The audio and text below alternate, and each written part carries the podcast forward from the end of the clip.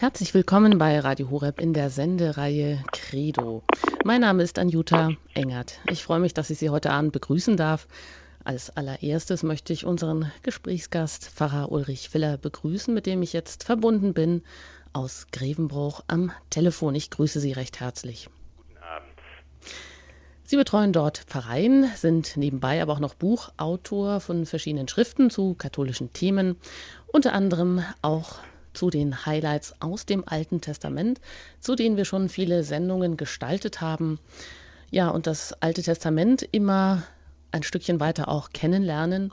Zuletzt haben wir über den Aufstieg von König David gesprochen. Heute wollen wir uns mit König David weiterhin befassen, aber heute steht der tiefe Fall an. Herr Filler, das heißt natürlich jetzt nicht, das Buch heißt nicht König David. Oft ist es ja so, es wird dann immer nach der Hauptfigur auch benannt. Aber dieses zweite Buch Samuel, mit dem wir uns heute beschäftigen, ähm, wird eben nicht nach David benannt, da der Prophet Samuel nur im ersten Buch erscheint und im zweiten Buch doch aber David die Hauptfigur ist. Warum heißt es denn trotzdem auch noch zweites Buch Samuel? Ja, die Autoren dieses, dieser biblischen Bücher haben schon als Klammer sozusagen diese Figur ähm, des Samuel beschrieben. König David taucht ja schon im ersten Buch Samuel auf. Da wird ja im Zusammenhang mit König Saul von ihm erzählt.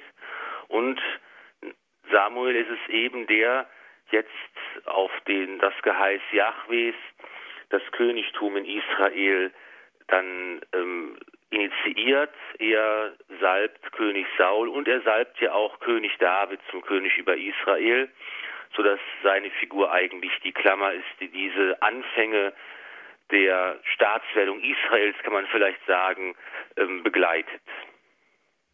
Da sind also dann, dann eben auch die hm. Bücher, die ersten beiden Bücher nach ihm genannt und die danach geht es dann eben, das gibt es noch das erste und zweite Buch der Könige, wo eben dann diese Geschichte über die Könige in Israel weitererzählt wird. Hm. Da haben Sie uns schon den Einstieg gegeben. Wir sind schon mitten im Thema drin. König David, ähm, die Hauptfigur, der stete Aufstieg führt aber nun auch zum Fall. Ja, König David wird auch zum Mörder. Wie kann das geschehen? Wie kann das passieren, obwohl er doch eigentlich so auch einen redlichen Charakter hat? Und wenn wir schon dabei sind, über einen Mörder zu sprechen, da läuft zurzeit auch ein Verfahren zur Seligsprechung eines zeitgenössischen Mörders nicht gerade, aber eben auch eines Mörders. Was hat es denn damit auf sich, Herr Pfarrer Filler? Das ist eine ganz spannende Geschichte äh, eines französischen Mannes, Jacques Fesch, der 1930 ähm, geboren wurde und der zum Mörder wurde, der jetzt selig gesprochen werden soll. Er ist ähm, aufgewachsen in einer reichen, aber lieblosen und atheistischen Familie und während er seinen Militärdienst ableistete, hat er eine Frau kennengelernt, die er später auch standesamtlich geheiratet hat. Sie haben eine Tochter aber später verlässt ihn diese Frau wieder und kehrt zu ihrer Familie zurück. Jetzt versucht äh, Jacques Fesch ein eigenes Geschäft aufzubauen. Er scheitert. Er will in die Ferne ziehen und um das Abenteuer finanzieren zu können, überfällt er 1954 einen Geldwechsler und erschießt auf der Flucht einen Polizisten. Und er wird festgenommen und verurteilt, dreieinhalb Jahre Einzelhaft und anschließend der Tod durch die Guillotine. Und während äh, damals war in Frankreich die Todesstrafe ähm, noch in Gebrauch. Und während dieser Zeit äh, in der Haft erlebt dieser Jacques Fesch eine Bekehrung. Er wird von einem Priester ähm, begleitet, den er zwar zunächst zurückweist. Er sagt, ich habe keinen Glauben, die Mühe lohnt sich nicht. Aber nach einem Jahr ungefähr erfährt er das Kommen des Geistes Gottes, der ihn, wie er selber schreibt, völlig umkrempelt. Und er macht die Erfahrung, dass Gott auf sein Verbrechen mit Liebe geantwortet hat. Und er richtet seine letzten beiden Lebensjahre intensiv Gott, auf Gott aus. Er wird sozusagen in seiner Haftzelle zum Missionar. Er schreibt seiner Frau mehrere hundert Briefe und sie besucht ihn auch dann regelmäßig. Und sein größter Wunsch ist es, kirchlich verheiratet zu werden und dieser Wunsch wird auch erfüllt. Ganz wahnsinnig eigentlich, am Abend vor seiner Hinrichtung findet eine Ferntrauung statt. Die Frau konnte nicht in das Gefängnis kommen und das, der Ehekonsens, das Versprechen der Eheleute wurde dann aus der Ferne abgegeben. Auch die Mutter von ihm, seine Schwiegermutter, seine Schwester finden unter seiner Inspiration zum Glauben. Auch Aufseher und Mithäftlinge will er für Christus gewinnen. Am 1. Oktober 1957 wird er hingerichtet. Er hat seinen, seinen Tod auch bewusst als Sühne für sein Verbrechen angenommen. Und das Letzte, was er geschrieben hat in seinem Tagebuch, ist der Satz, meine Augen sind auf das Kreuz geheftet und meine Blicke hängen an den Wunden meines Erlösers. Ich wiederhole ohne Unterlass, es geschieht für dich. Dieses Bild will ich mir bewahren bis zu meinem Ende, denn verglichen mit dem, was er erlitten hat, ist mein Leiden gering. Ich erwarte die Liebe. In fünf Stunden werde ich Jesus sehen. Und als er dann den Kopf unter das Fallbeil legt, sind seine letzten Worte, Herr, verlass mich nicht. 1993 wurde dann die Voruntersuchung eingeleitet zur Seligsprechung und der damalige Erzbischof von Paris, Kardinal Lustiger, wies dabei darauf hin, dass vor Gott keiner endgültig verloren ist, auch wenn das Schlimmste nicht wieder gut gemacht werden kann. Er hat gesagt, die Heiligsprechung würde all jenen große Hoffnung geben, die sich selbst verachten und die sich als unverbesserlich und hoffnungslos verloren glauben. Hm, das ist also wirklich ein erstaunliches Zeugnis, von dem Sie da sprechen. Und ähm, wenn ich das richtig verstehe, sind dann die Voraussetzungen sozusagen auch erfüllt, dass dieses Verfahren zur Seligsprechung dann tatsächlich auch zum Abschluss kommt? Jetzt nicht genau, wie weit da die Untersuchung gediehen ist. Das wird ja sehr sorgfältig äh, von, der Kirche, von der Kirche und von den zuständigen äh, Instanzen dann ermittelt. Aber das Verfahren läuft. Und wir werden abwarten, was dann dabei herauskommt. Mhm. Das ähm, nimmt ja auch immer viel Zeit in Anspruch, eben weil da auch viele Voraussetzungen zu erfüllen sind. Ja, aber das, das Unglaubliche daran ist ja nun, dass hier wirklich ein Mörder völlig ähm, umkehrt und da haben wir vielleicht auch die Parallele dann wieder zu König David, der, wie wir das heute sehen werden, auch zum Mörder wird. Allerdings, ja, es gibt gewisse, gewisse menschliche Grundkonstanten, die immer wiederkehren. Bei König David ist es vor 3000 Jahren passiert, bei Jacques Fesch im letzten Jahrhundert. Und doch gibt es da auch Parallelen. Beide haben große Schuld auf sich geladen und auch König David lernt, ähm, damit umzugehen und die Konsequenzen auch dann durchzutragen, auch wenn das natürlich ein Prozess ist. Äh, so wie Jacques Fesch auch einen Prozess durchmacht, so muss auch König David diesen Prozess durchmachen. Und dabei stehen ihm auch Menschen zur Seite, die ihm die Augen öffnen.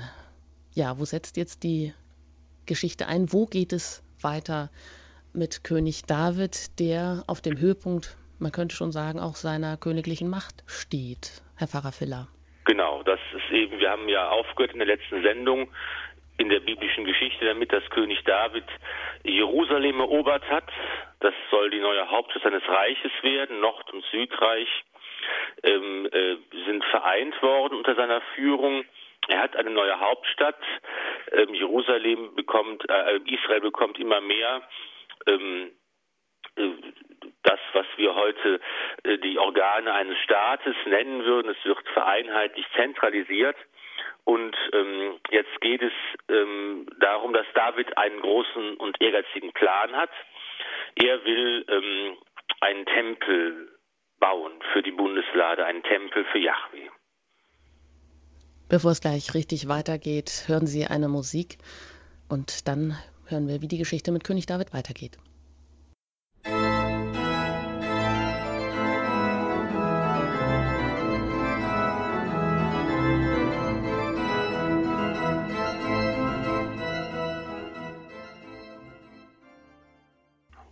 Sie haben eingeschaltet bei Radio Horeb in der Sendereihe Credo Highlights aus dem Alten Testament.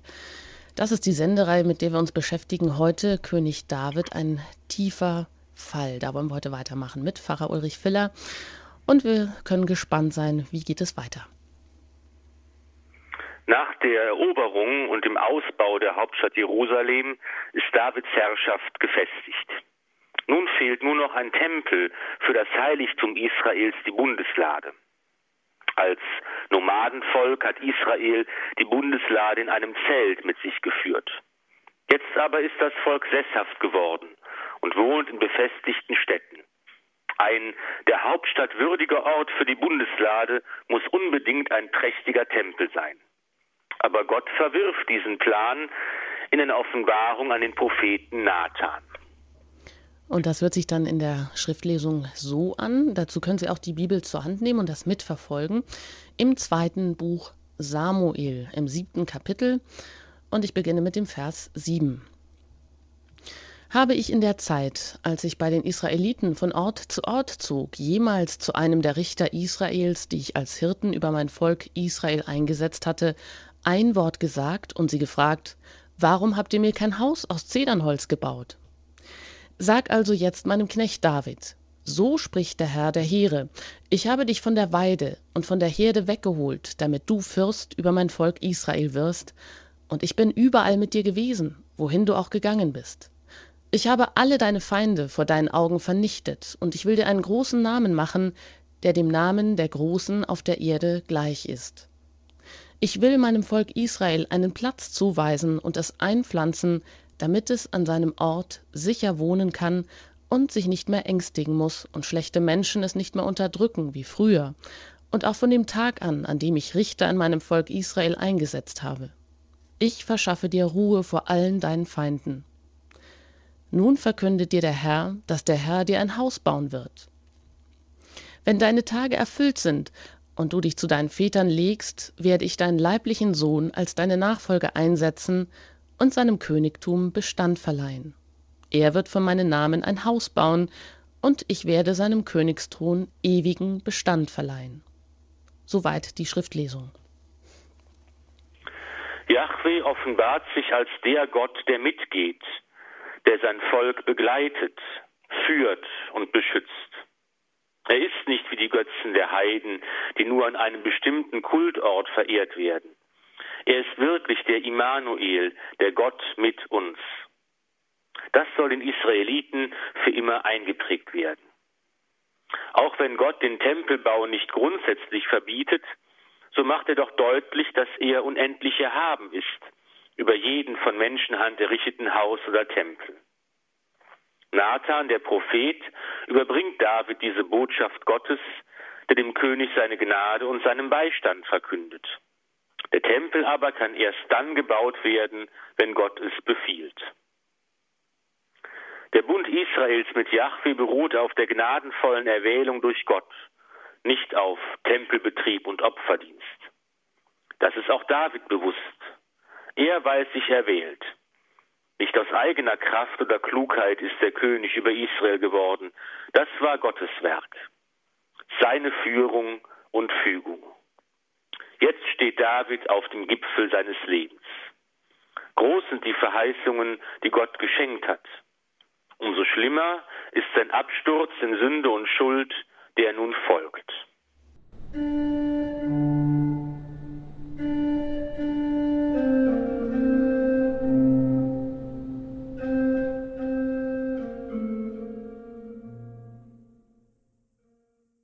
In den Highlights aus dem Alten Testament hören Sie heute über König David, wie er von seinem steilen Aufstieg zu einem Mörder wird, zu einem Ehebrecher und die fällt. Wir haben gerade gehört in der ersten Schriftlesung, dass Gott den Plan, einen prächtigen Tempel für die Bundeslade zu errichten, ja mehr oder weniger verwirft oder ihn auf jeden Fall auf später verschiebt, auf einen Thronnachfolger. Das hat er dem Propheten Nathan offenbart und David wissen lassen. Ja, weiter geht es in der Schriftlesung mit dem zweiten Buch Samuel, dem elften Kapitel. Als David einmal zur Abendzeit von seinem Lager aufstand und auf dem Flachdach des Königspalastes hin und her ging, sah er von dort aus eine Frau, die badete. Die Frau war sehr schön anzusehen. David schickte jemand hin und erkundigte sich nach ihr. Man sagte ihm, Das ist Bathseba, die Tochter Amiels, die Frau des Hethiters Uriah. Darauf schickte David Boten zu ihr und ließ sie holen. Sie kam zu ihm und er schlief mit ihr. Sie hatte sich gerade von ihrer Unreinheit gereinigt. Dann kehrte sie in ihr Haus zurück. Die Frau aber war schwanger geworden und schickte deshalb zu David und ließ ihm mitteilen, ich bin schwanger. Darauf sandte David einen Boten zu Joab und ließ ihm sagen, schick den Hethiter Uriah zu mir. Und Joab schickte Uriah zu David. Als Uriah zu ihm kam, fragte David, ob es Joab und dem Volk gut gehe und wie es mit dem Kampf stehe. Dann sagte er zu Uriah, äh, Geh in dein Haus hinab und wasch dir die Füße. Uriah verließ das Haus des Königs, und es wurde ihm ein Geschenk des Königs nachgetragen. Uriah aber legte sich am Tor des Königshauses bei den Knechten seines Herrn nieder und ging nicht in sein Haus hinab. Man berichtete David, Uriah ist nicht in sein Haus hinabgegangen. Darauf sagte David zu Uriah, Bist du nicht gerade von einer Reise gekommen? Warum bist du nicht in dein Haus hinuntergegangen? Uriah antwortete David, die Lade und Israel und Juda wohnen in Hütten, und mein Herr Joab und die Knechte meines Herrn lagern auf freiem Feld. Da soll ich in mein Haus gehen, um zu essen und zu trinken und bei meiner Frau zu liegen? So wahr du lebst und so wahr deine Seele lebt, das werde ich nicht tun. Darauf sagte David zu Uriah, Bleib auch heute noch hier, morgen werde ich dich wegschicken. So blieb Uriah an jenem Tag in Jerusalem.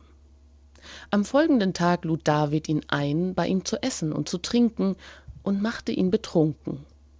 Am Abend aber ging Uriah weg, um sich wieder auf seinem Lager bei den Knechten seines Herrn niederzulegen. Er ging nicht in sein Haus hinab.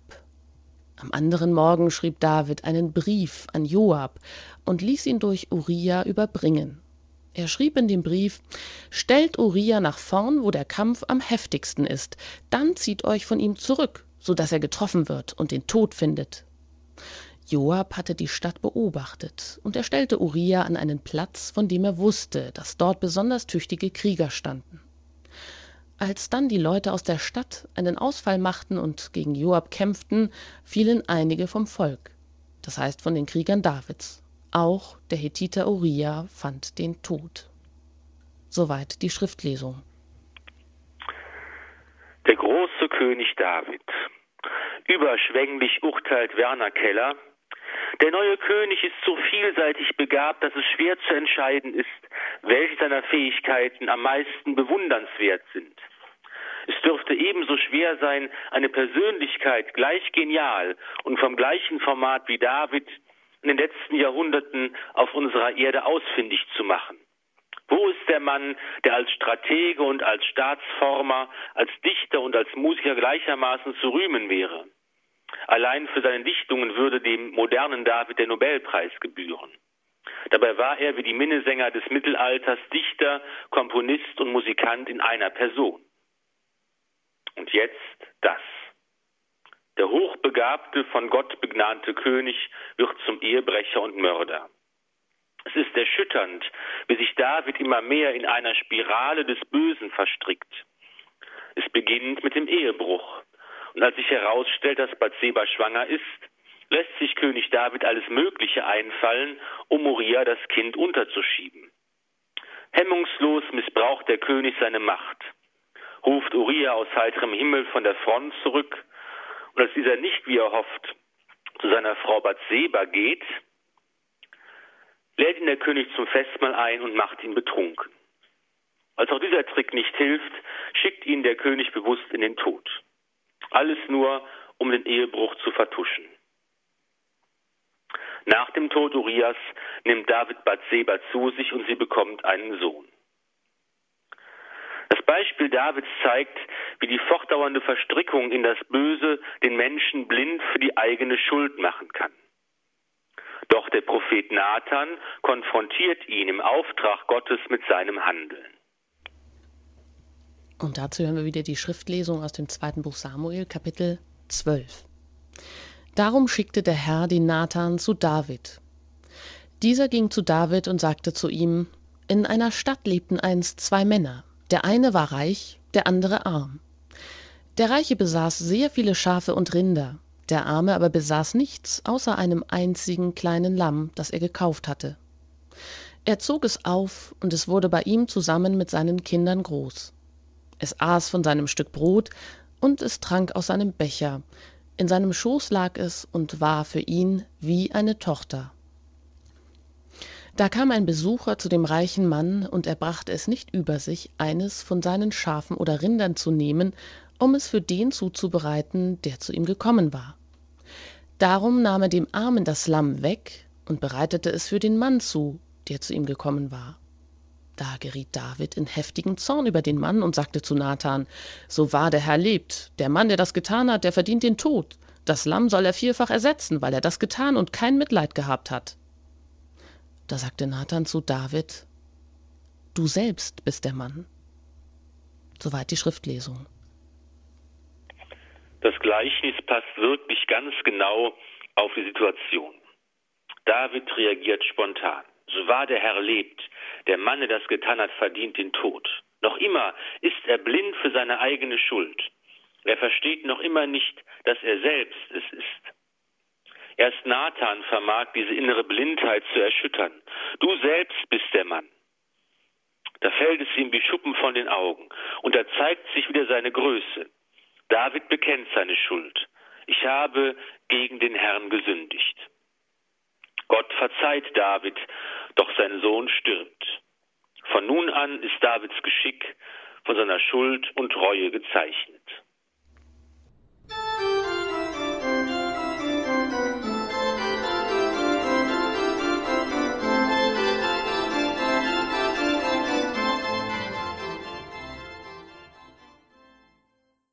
In der Sendereihe Credo in den Highlights aus dem Alten Testament beschäftigen wir heute uns mit König David und seinem tiefen Fall. Wir haben schon im zweiten Buch Samuel gehört und gelesen, wie König äh, David, wie er sozusagen zum Ehebrecher und zum Mörder wird, wie er Bathseba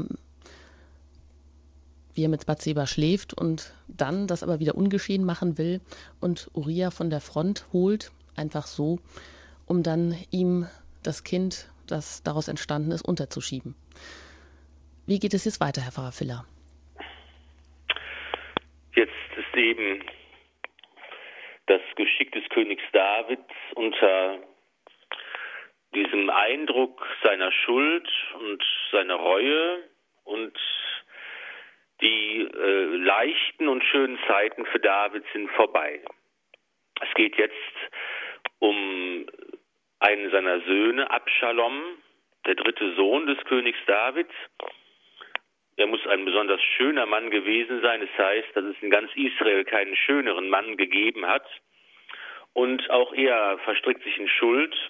Er bringt seinen ältesten Halbbruder um, denn dieser hatte seine Schwester vergewaltigt und er hat Rache genommen und musste jetzt fliehen.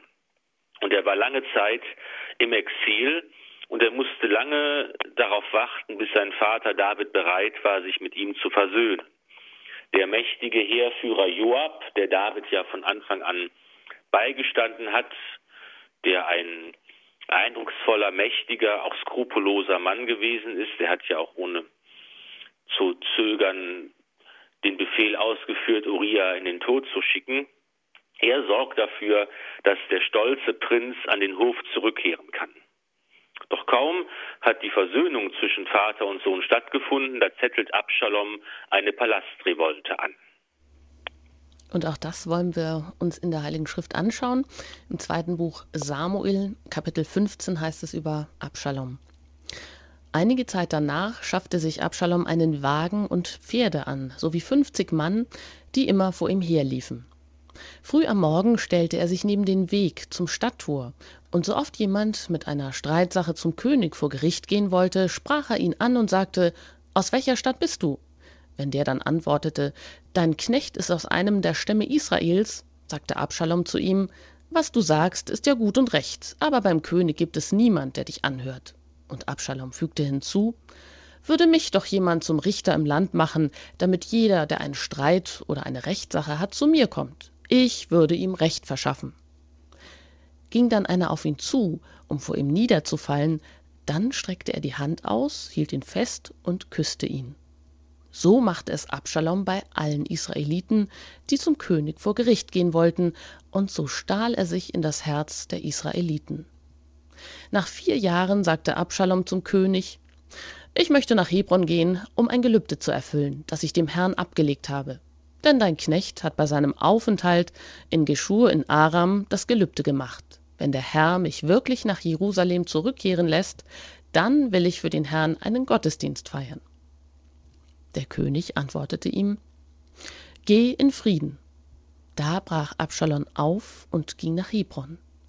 Doch von dort schickte er Boten an alle Stämme Israels und ließ ihnen sagen Wenn ihr den Klang des Witterhorns hört, dann sollt ihr rufen Abschalom ist der König in Hebron. Zweihundert Männer aus Jerusalem waren mit Abschalom gegangen. Er hatte sie eingeladen und sie waren mit ihm gezogen, ohne von der ganzen Sache etwas zu ahnen. Als er seine Opfer darbrachte, ließ Abschalom auch den Giloniter Ahitophel, den Berater Davids, aus seiner Heimatstadt Gilo kommen. So wurde die Verschwörung immer größer und immer mehr Leute schlossen sich Abschalom an. Soweit die Schriftlesung. Situation sucht König David sein Heil in der Flucht. Es zeigt sich, dass er noch viele Anhänger hat, die ihn begleiten. Die Priester drängen David, auch die Bundeslade mitzunehmen. Doch David lehnt ab. Er weiß, dass er die Hilfe Gottes nicht auf diese Weise erzwingen kann. Er gibt sich in sein Schicksal vielmehr ganz und gar in Gottes Hand. Der König sagte zu Sadok, bring die Lade Gottes in die Stadt zurück. Wenn ich vor den Augen des Herrn Gnade finde, dann wird er mich zurückführen und mich die Lade und ihre Städte wieder sehen lassen. Wenn er aber sagt, ich habe an dir keinen Gefallen, gut, dann mag er mit mir machen, was ihm gefällt. Auf der Flucht begegnet er seinem Freund Huschai. Ihn schickt er in die Stadt zurück mit dem Auftrag, die Ratschläge des klugen Ahitophels, des Mitverschwörers Abschaloms zu durchkreuzen. Huschai erreicht Jerusalem, als Abschalom die Stadt gerade in Besitz genommen hat. Er kann das Vertrauen Abschaloms gewinnen und als Ahitophel rät, David sofort mit 12.000 Mann zu verfolgen, kann Huschai ihn psychologisch geschickt davon abbringen. Und dazu wieder die Schriftlesung aus dem zweiten Buch Samuel, Kapitel 17. Da sagte Huschai zu Abschalom, Diesmal ist der Rat, den Ahitophel gegeben hat, nicht gut. Und er fuhr fort, Du kennst deinen Vater und seine Männer. Sie sind Krieger und von wildem Mut erfüllt, wie eine Bärin im freien Gelände, der man die Jungen geraubt hat. Dein Vater ist ein Krieger, der mit seinen Leuten keine Nachtruhe hält. Sicher hält er sich jetzt in seiner Höhle oder an einem anderen Ort versteckt.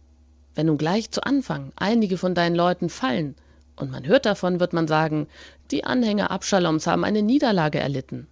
Dann wird auch der Tapferste und habe er ein Herz wie ein Löwe völlig den Mut verlieren. Denn ganz Israel weiß, dass dein Vater ein Held ist und tapfere Männer bei sich hat. Darum rate ich, alle Israeliten zwischen Dan und Beersheba sollen sich bei dir versammeln, ein Heer so zahlreich wie der Sand am Ufer des Meeres. Du selbst musst mit ihnen in den Kampf ziehen. Wenn wir ihn dann in einem der Orte, wo er sich aufhält, finden, überfallen wir ihn, wie der Tau auf die Erde fällt. Dann wird von ihm und allen Männern, die bei ihm sind, auch nicht einer übrig bleiben.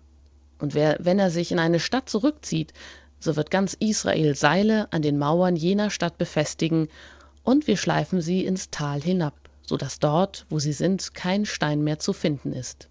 Soweit die Schriftlesung. Abschalom nimmt diesen Vorschlag Hussais an und Huschai kann David von dem Plan unterrichten. David sammelt seine Streitkräfte am anderen Ufer des Jordan, um seinem rebellischen Sohn entgegenzutreten, den er aber immer noch liebt. Er bittet seine Heerführer, geht mir mit dem Jungen, mit Abschalom schonend um. Abschalom erleidet in diesem Kampf eine schwere Niederlage. Einer von Davids Kriegern findet ihn mit den Haaren in den Ästen einer Eiche hängend, da das Maultier unter ihm weggelaufen war. Man überbringt die Nachricht Joab. Und dazu heißt es im zweiten Buch Samuel, Kapitel 18, Vers 11. Joab sagte zu dem Mann, der ihm das meldete, Wenn du es gesehen hast, warum hast du ihn nicht sofort an Ort und Stelle niedergestoßen? Ich hätte dir dann gern zehn Silberstücke und einen Gürtel gegeben. Der Mann antwortete Joab, auch wenn ich tausend Silberstücke auf die Hand ausgezahlt erhielte, würde ich meine Hand nicht gegen den Sohn des Königs erheben. Denn der König hat dir, Abishai und Ittai vor unseren Ohren befohlen, gebt mir auf den Jungen, auf Abschalom acht.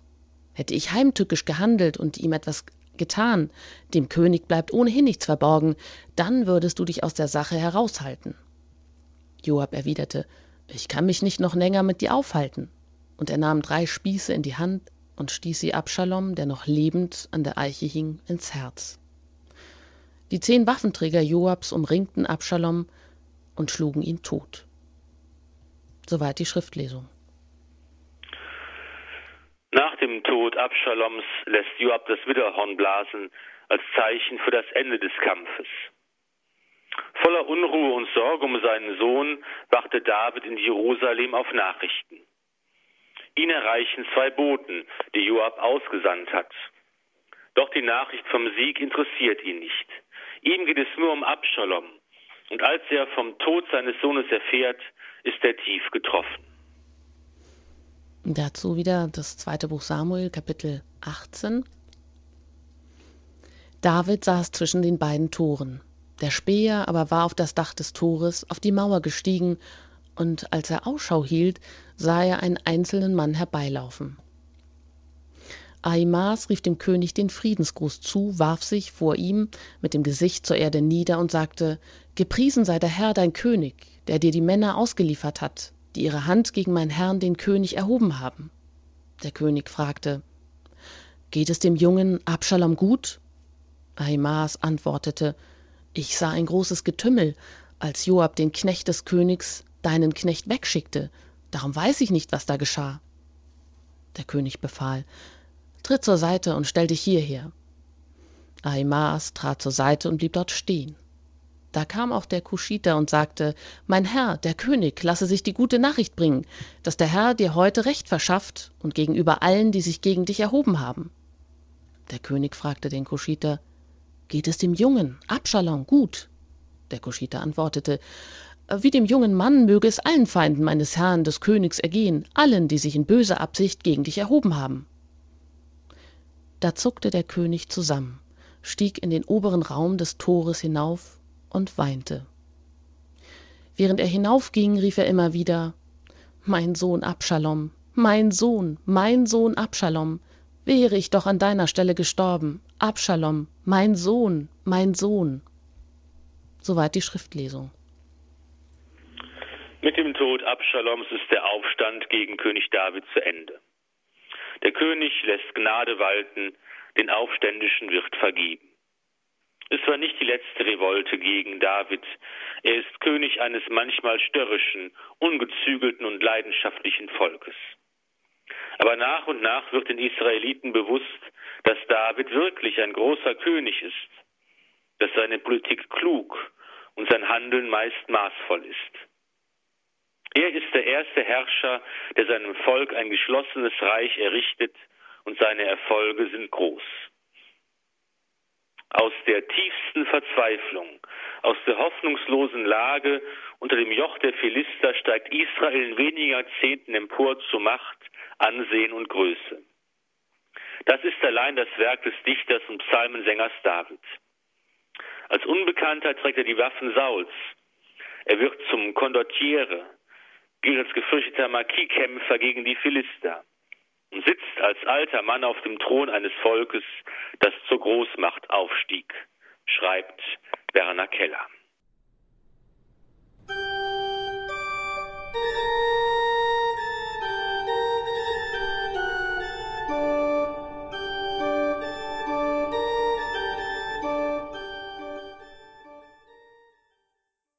Sie haben eingeschaltet bei Radio Horeb. Mein Name ist Anjuta Engert.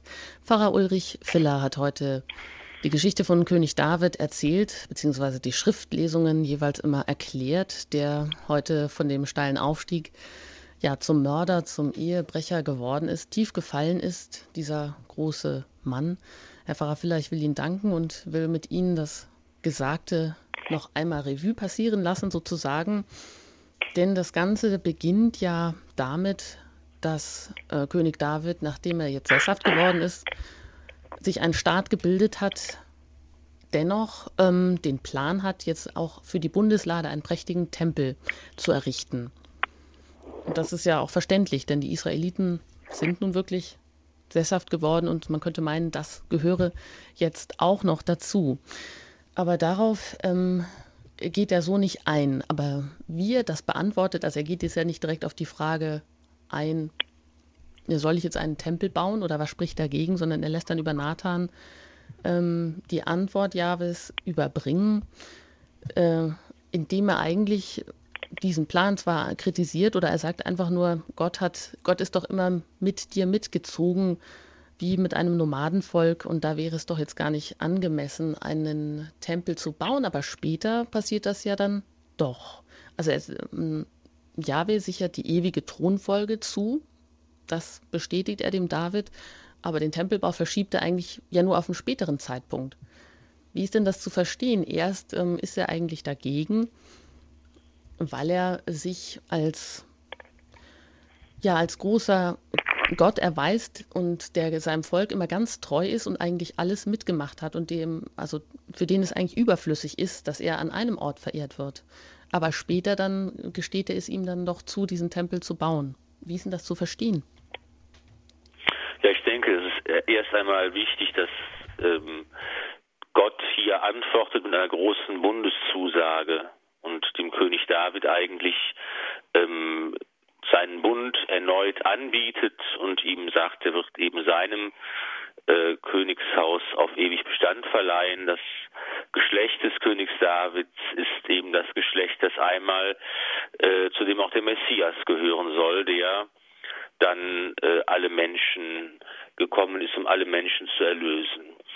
Ähm, dann kann man sagen, dass eben die Pläne Gottes nicht immer die Pläne des Menschen sind. Und David soll klar werden, es ist etwas, was nicht er aus seiner Überlegung, aus seiner Macht, aus seiner Fähigkeit heraus tun kann, sondern dass eben Gottes Wege oft anders sind und dass sein Will ein anderer ist. Der Tempel soll gebaut werden, aber nicht von David, sondern von dessen Sohn Salomon, der dann den ersten Tempel in Jerusalem errichten wird.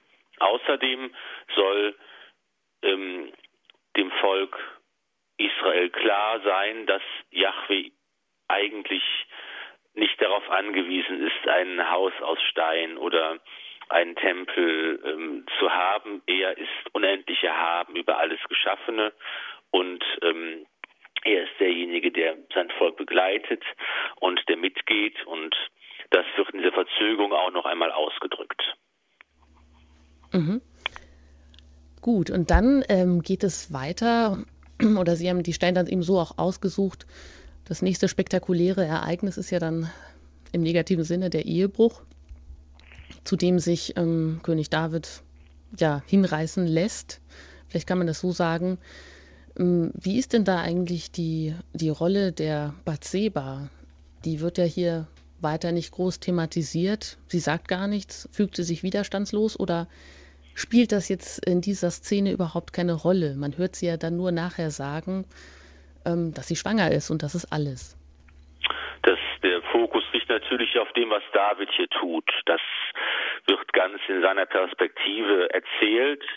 Seine Bemühungen, ähm, mit Uriah äh, fertig zu werden und äh, ihn schließlich in den Tod zu schicken, das ist das, was jetzt hier der wo das Augenmerk des Erzählers drauf liegt, wie eben Bathseba selbst bleibt im Hintergrund, es wird über ihre Gefühle nichts erzählt, es wird ähm, und jetzt nicht erzählt, ob sie sich gezwungen gefühlt hat oder ob sie David geliebt hat. Das ist eigentlich äh, in, in dieser in, in dieser in dieser Erzählung ganz verschwommen nur und, und bleibt im Hintergrund. Da können wir nur spekulieren jetzt, wie es da sich zugetragen haben mag.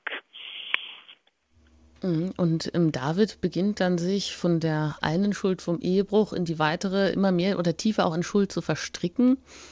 Er möchte das vertuschen und unternimmt auch deshalb alle möglichen ja, Winkelzüge, aber es gelingt ihm nicht, den äh, Mann, also Uriah, dazu zu bringen, ähm, dass er das Kind dann annimmt. Ein ganz aufrechter, aufrechter Kämpfer und treuer Offizier oder Soldat, der eben jetzt den unverhofften Urlaub nicht dazu benutzt, seine Frau zu besuchen, die Annehmlichkeiten seines Heimes zu genießen und ähm, äh, der lieber bei den äh, Kriegern draußen übernachtet, der sich auch als David besoffen macht, nicht ähm, an seinen Grundsätzen jetzt äh, die Grundsätze nicht aufgibt, sodass eben David die gewaltsame Lösung schließlich wählt, um ihn aus dem Weg zu schaffen. Mhm, und da zitieren Sie ja dann auch ähm, ähm, etwas über den König David. Wie kann das denn angehen? Erst ist er ein genialer Dichter, ein Komponist, ein Musiker, der zum Staatsmann und zum Strategen wird und nun wird er Ehebrecher und Mörder. Das scheint so gar nicht in dieses Charakterbild reinzupassen. Es liegt eben Menschen, das Gute und Böse oft nicht nebeneinander. Wir kennen das aus unserem eigenen Leben, wenn auch vielleicht nicht in so ganz krasser Form. Aber es ist eben zeigt sich eben hier auch, dass die Heilige Schrift die ähm, nicht verklärt und, und nicht verschweigt, was Menschen auch Unrecht tun und, und wo Menschen äh, in die Sünde fallen und äh, falsch handeln, sondern das wird eigentlich ganz offen, ganz offen berichtet. Und dass es eben finde ich jetzt nicht so sehr verwunderlich, dass eben ein Mann mit vielen Talenten, mit vielen Fähigkeiten, mit vielen Begabungen, ein bevorzugter, auserwählter äh, Mann äh, eben auch negative Seiten hat und auch Dinge, Dinge falsch macht. Natürlich muss man auch sehen, dass ähm, wir hier mit direkten Vergleichen immer dass sie etwas künstlich sind, weil es ja schon auch eine ganz andere ähm, Kultur ist, in der diese biblischen Erzählungen spielen und in die wir uns nur schwer hineinversetzen können. Da ist schon ein der Abstand von vielen tausend Jahren, der es uns schwer macht, letztlich jetzt ganz und gar manche Sachen zu verstehen, die doch sich sehr unterscheiden von dem, wie wir heute leben. Mhm, aber dennoch ist es dann wieder ja, sehr charakterstark, wie er mit der Schuld umgeht. Das wiederum seine, seine Größe eigentlich zeigt. Auch da bleibt er irgendwie doch dann klug oder handelt dann maßvoll oder urteilt zumindest mit Gnade auch gegen seine Widersacher. Aber warum fällt ihm das eigentlich erstmal so schwer, seine Schuld zu erkennen? Und welche Rolle spielt auch da der Prophet Nathan wieder, der mir erst eine Parabel erzählt und ihn, ihm überhaupt die Augen öffnet, wie es um ihn steht, indem er ihm die Geschichte erzählt von dem armen und dem reichen Mann. Naja, es ist ja etwas, was wir ähm, aus unserem eigenen Leben auch gut kennen, das Problem eben die eigene Sünde, die eigene Schuld zu erkennen. In, als der ähm, Pharisäer Nikodemus zu Jesus kommt, da sagt Jesus zu ihm in diesem nächtlichen Gespräch, jeder, der das Böse tut, hasst das Licht und kommt nicht zum Licht, damit seine Taten nicht aufgedeckt werden. Es ist einfach so, dass mit der Sünde eine Dunkelheit einhergeht und dass diese Dunkelheit es schwer macht, die Sünde zu erkennen. Denn wir Menschen sind ja nicht weder ganz und gar gut noch ganz und gar böse, sondern beides liegt eben in unserem Leben ganz dicht nebeneinander und die Grenze ist oft schwer zu erkennen und verschwimmt oft. Man sagt ja nicht so, jetzt will ich heute mal richtig böse sein und eine richtig böse Sünde begehen. Was kann ich nur anstellen? Ich überlege mir irgendwas. Ja, das fängt ja heimtückischer und schleichender an. Die Versuchung zum Bösen ist versteckter und manchmal widersteht man ihr, manchmal nicht. Es ist eben auch schwer zu unterscheiden, wo man dann frei ist, wo man unfrei ist, wo man nur schwach wird und wo die wirkliche Bosheit anfängt. Es ist auch manchmal so, dass man zunächst ein Opfer ist, dass man verletzt wird durch die Sünde anderer und dass aber eine solche Verletzung dazu führt, dass man selber dann auch beleidigt und lieblos und ungerecht und aggressiv reagiert und andere verletzt. Und Ähm, da ist es immer sehr schwer, äh, bei diesen komplexen Zusammenhängen die Frage nach der Schuld äh, dann äh, zu stellen und eine befriedigende Antwort zu finden. Und natürlich sind wir auch Weltmeister darin, unsere Schuld zu rationalisieren und uns etwas vorzumachen selber, unsere Schuld schön zu reden und sie so zu verdrängen. Jesus sagt ja mal, dass ähm, wir den Splitter im, Bruder, im, Auge des Bruders erkennen können, aber den Balken im eigenen Auge nicht sehen können. Es gibt so etwas wie einen blinden Fleck, wie einen toten Winkel, der, so dass es uns schwerfällt, die eigene Sünde zu erkennen. In den Psalmen heißt es deshalb ja auch, wer bemerkt seine eigenen Fehler, sprich mich frei von Schuld, die mir nicht bewusst ist. Und das ist genau das Problem, was David hat. Er ist nicht imstande zu erkennen, was er getan hat. Und Nathan hilft ihm dabei, du selbst bist dieser Mann, sagt er. Und dann erkennt David, was er getan hat. Und dann reagiert er genau richtig. Dann kann er eben um Verzeihung für seine Schuld bitten. Und dann kann er äh, versuchen, die Konsequenzen seines Handelns auch zu tragen. Und das ist eben das, was wir auch, äh, was wir auch tun sollen. Ja, wenn wir da vielleicht dann einfach noch kurz da stehen bleiben, was wir auch tun sollen, äh, das natürlich anschauen, aber auch bei dem Anschauen der eigenen Schuld ja dann doch nicht äh, stehen zu bleiben, sondern sie versuchen auch loszuwerden. Also sich nicht sozusagen in der Schuld zu suhlen, sie so, ähm, so sich darin äh, zu sezieren und sich in der, äh, darin auch zu martern. Da habe ich manchmal das äh, Gefühl, ist das vielleicht irgendwie auch ein Missverständnis oder typisch katholisch, eben bei diesem Schuldbekenntnis ähm, stehen zu bleiben, sondern genau eben die Erlösung da auch ähm, in Anspruch zu nehmen, sie loszuwerden, die Schuld Jesus zu geben und sich dann nicht nur auf die Defizite zu konzentrieren, sondern sich auf Ressourcen auszurichten. Also wie, wie kann ich jetzt äh, einen Neuanfang machen? Wie kann es, äh, wie, also nicht nur das, das und das will ich ausmerzen, sondern wo kann ich mich konzentrieren auf positive Merkmale auch? Es gibt in der Kirche St. Peter am Perlach in Augsburg ein wunderbares barockes Marienbild. Das heißt Maria Knotenlöserin. Und da wird eben dargestellt, wie Maria, die unbefleckte Empfängnis, ähm, äh, in der Mitte steht und auf beiden Seiten sind Engel, die reichen ihr ein Band, das mit ganz vielen Knoten verknotet ist. Und Maria nimmt dieses Band und löst also die Knoten behutsam auf. Und das ist eigentlich, glaube ich, ein schönes Bild dafür, wie wir einfach mit unserer Schuld umgehen sollen, dass eben man merkt, wenn ich über meine Schuld nachdenke, man kommt hier an kein Ende. Man kann es alles überhaupt nicht genau sezieren und offenlegen. Und es ist so wie bei einem Eisberg. Da sind 90 Prozent unter Wasser und nur 10 Prozent sind sichtbar. Und genauso ist es auch in unserer Schuld. Wir sehen nur einen kleinen Teil und vieles erkennen wir einfach nicht. Und es ist aber auch nicht notwendig. Eben, es geht nicht darum, jetzt bei der Betrachtung der eigenen Schuld stehen zu bleiben, sondern es geht darum, das alles zu nehmen, dieses große Knäuel verschiedenster Sachen und es einfach in der Beichte dem Herrn zu übergeben und zu sagen, da darfst du dich jetzt drum kümmern und die Knoten auseinanderklamüsern. Ich tue das und sage das, was ich sehe und was ich sagen kann, wenn ich mich ehrlich bemühe, aber ich da, darf wissen, dass eben alle Schuld mir vergeben wird. Und das ist dann für mich die Quelle, aus der heraus ich schöpfen kann und aus der heraus ich mir wieder einen neuen Anfang machen kann. Mhm. Und wenn wir jetzt auch wieder zurückblicken auf König David, der mit seiner Schuld ja schon, also er gesteht sie ein, er bittet um Verzeihung, er wird eigentlich auch ganz demütig und ganz klein vor Gott.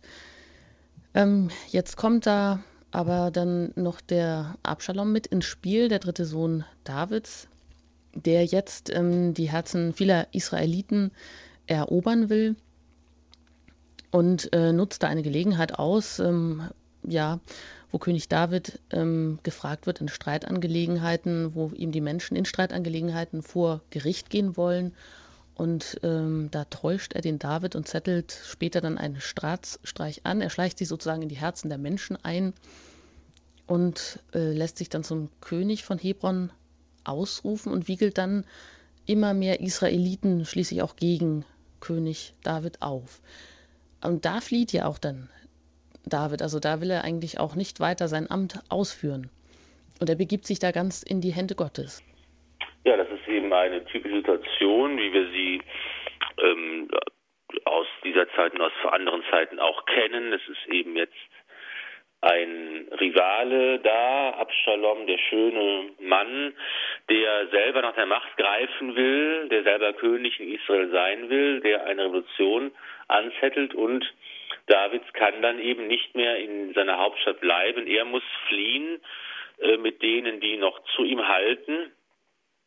Und hier ist es eben diese Szene, dass er sich weigert und darauf verzichtet, die Bundeslade mitzunehmen, das ähm, Zeichen der Gegenwart Gottes.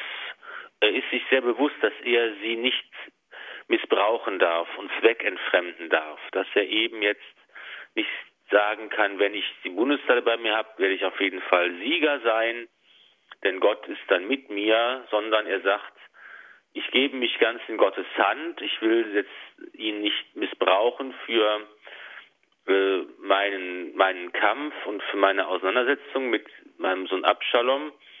Und ähm, wenn ich Gnade finde, dann ist, werde ich die Bundeslade wiedersehen. Wenn nicht, dann mag Gott mit mir tun, was er will. Und ähm,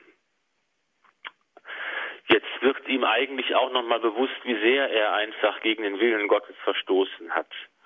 Aber er darf dann auch die Erfahrung machen, dass Gott die Schuld vergibt, wenn der Mensch umkehrt und seine Sünde bereut.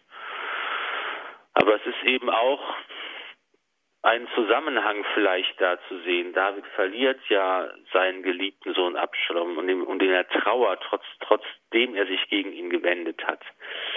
Ähm, er verliert den Sohn, den er mit Bathsebe hat, den ersten. Er sieht, dass eben der Fluch der bösen Tat in seinem Leben irgendwie gegenwärtig ist und ertragen werden. Der Fluch der bösen Tat, das heißt also, David wird auch zugesagt, ähm, oder das ist die Strafe, dass seine, seine Nachkommen sterben werden. Also seine, seine Söhne. Nicht alle, aber einige, eben jetzt Abschalom stirbt, wird von Joab, der sehr viel rationaler äh, und nicht emotional da herangeht, der auch ja als Machtmensch jetzt sagt, nein, diese Bedrohung wird jetzt ein für alle Mal ausgeschaltet und der Abschalom ähm, dann erschlägt.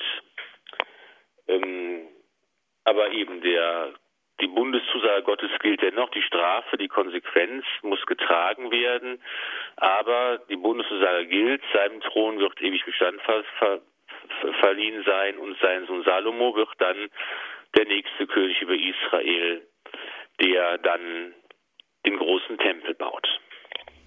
Ja, die Geschichte vom Fall von David ist eine erschütternde. Andererseits ist es auch eine tiefgreifende oder tiefgehende, in der eigentlich auch gezeigt wird, wie man auch mit Schuld umgehen kann. Und nicht umsonst ähm, geht auch der Psalm 51 auf David zurück, der äh, Bußpsalm. Und ich darf Ihnen an dieser Stelle danken, Herr Pfarrer Filler, dass Sie wieder heute zu Gast waren und wieder uns ein Stückchen auch eröffnet haben, auch in diese Welt des Alten Testaments hinein über König David. Darf Sie einfach dann noch um Ihren priesterlichen Segen bitten, aber jetzt wollen wir erst noch mal gemeinsam auch diesen Psalm beten. Vorab noch einen kurzen Hinweis. Es gibt zu dieser Sendung auch, ähm, sind auch Bücher erschienen, die Sie herausgegeben haben im FE Medienverlag und das, äh, der vierte Band wird im Juni irgendwann erscheinen. Drei Bände sind schon in der Erstauflage herausgekommen. Aber Sie haben auch die Möglichkeit, Sendungen noch einmal nachzuhören. Wenn Sie von Anfang an im Alten Testament mit dabei sein wollen, dann haben Sie die Möglichkeit, beim CD-Dienst sich die vergangenen Episoden ähm, als Mitschnitt zu bestellen unter folgender Hörernummer unter der 08323 9675 120 beim CD-Dienst. Und Sie können auch einen Mitschnitt dieser Sendung dann im Podcast-Angebot demnächst zeitunabhängig noch einmal herunterladen und dann noch einmal nachhören unter www.hore.org, wenn Sie dann auf den Button Podcast klicken. Soweit verabschiede ich mich an dieser Stelle, wünsche Ihnen noch eine gesegnete Nacht. Es geht mit dem Abendgebiet der Kirche hier weiter, aber vorerst kommen wir den Segen und beten gemeinsam noch den Psalm 51. Ja, Ihre Anjuta Engert soweit. Gott sei mir gnädig an deiner Huld, tilge meine Frevel nach deinem reichen Erbarmen. Wasch meine Schuld von mir ab und mach mich rein von meiner Sünde. Denn ich erkenne meine bösen Taten, meine Sünde steht mir immer vor Augen. Gegen dich allein habe ich gesündigt, ich habe getan, was dir missfällt. So behältst du Recht in deinem Urteil, rein stehst du da als Richter. Denn ich bin in Schuld geboren, in Sünde hat mich meine Mutter empfangen. Lauterer Sinn im Verborgenen gefällt dir, im Geheimen lehrst du mich Weisheit. Entsündige mich mit Üsop, dann werde ich rein, wasche mich, dann werde ich weißer als Schnee. Sättige mich mit Entzücken und Freude. Jubeln sollen die Glieder, die du zerschlagen hast.